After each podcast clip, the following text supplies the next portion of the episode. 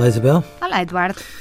Isabel, o Conselho Superior da Magistratura associou-se uh, à Procuradoria-Geral da República, uh, defendendo que a residência alternada de filhos de pais separados deva ficar explicitamente prevista no Código Civil. E mais, que se deve ponderar este formato de coabitação, estou a citar, mesmo quando não haja acordo entre os progenitores. Eu... Embora, embora, embora, tenho que dizer, diz que no caso de ser do superior interesse da criança. Eh, que é invariavelmente uma designação que serve de guarda-chuva, às vezes Sim, mas isso aí, mas isso aí depende de quem interpreta. A lei, claro. a lei tem lá essa prevê que em caso que em caso de, uh, de haver qualquer indício uh, que, que, se, que, prove que estar com os dois não é bom para a criança, essa medida não seja aplicada. Sim, Pronto, eu queria escutá-la acerca disto.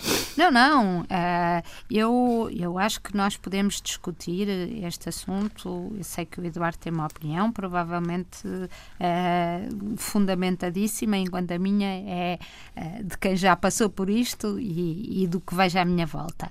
Mas o que eu ponho já aqui um ponto, é que não vamos entrar na discussão que está nas redes sociais com eh, quase cartazes feitos em que eh, considera que a residência alternada não é uh, uma solução uh, como está prevista por causa de, do perigo dos pais, pais homens serem predadores e abusadores. Não, vamos separar as coisas. Portanto, temos que separar as coisas. Deliberadamente. Em primeiro lugar, eu fico eh, entre a perplexidade e, e um sorriso irónico. Porque eu tenho memória quando a questão começou a ser discutida, nomeadamente em relação à residência alternada, eu perdi a conta aos magistrados e aos tribunais, onde, eh, porque eh, um magistrado tinha tido um amigo, um familiar, ah. ou ele próprio, com uma experiência que pode não ter corrido bem a esse nível, se fizeram os considerandos mais diversos. Todos abusos, todos com o pressuposto de que isso não funcionava em relação às rotinas das crianças. E começa a ser a altura de os tribunais de crianças e de família terem a noção de que há muitas coisas que eh, não são só domínio jurídico e judicial, não são só domínio do bom senso, são também domínio da psicologia, que obviamente os magistrados não dominam, nem têm que dominar.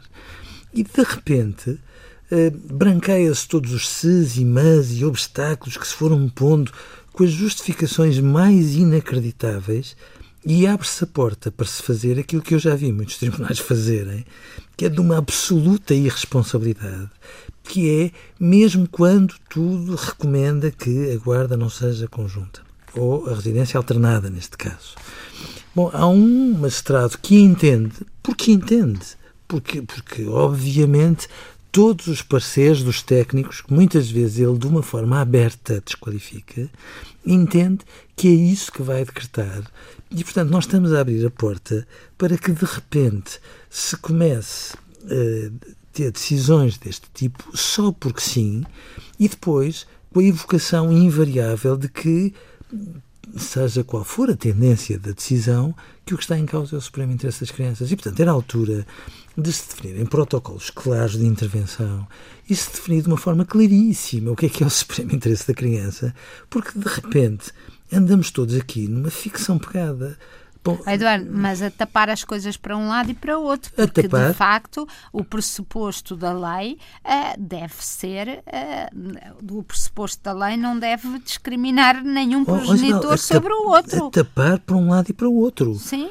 Muitas vezes dizendo não porque eu sou contra, mas, mas, mas quer dizer, os magistrados têm toda a legitimidade para ter opinião uma opinião pessoal sobre as coisas, mas, mas não é porque eu sou contra que de repente passam por cima de, até da opinião dos pais, porque há pais que estão determinados, que têm um canal de comunicação claro, que fizeram todos os esforços para terem uma residência no mesmo raio de alcance, para que não haja alterações de, de, de, excessivas, e há magistrados que dizem não, porque eu sou contra, ponto.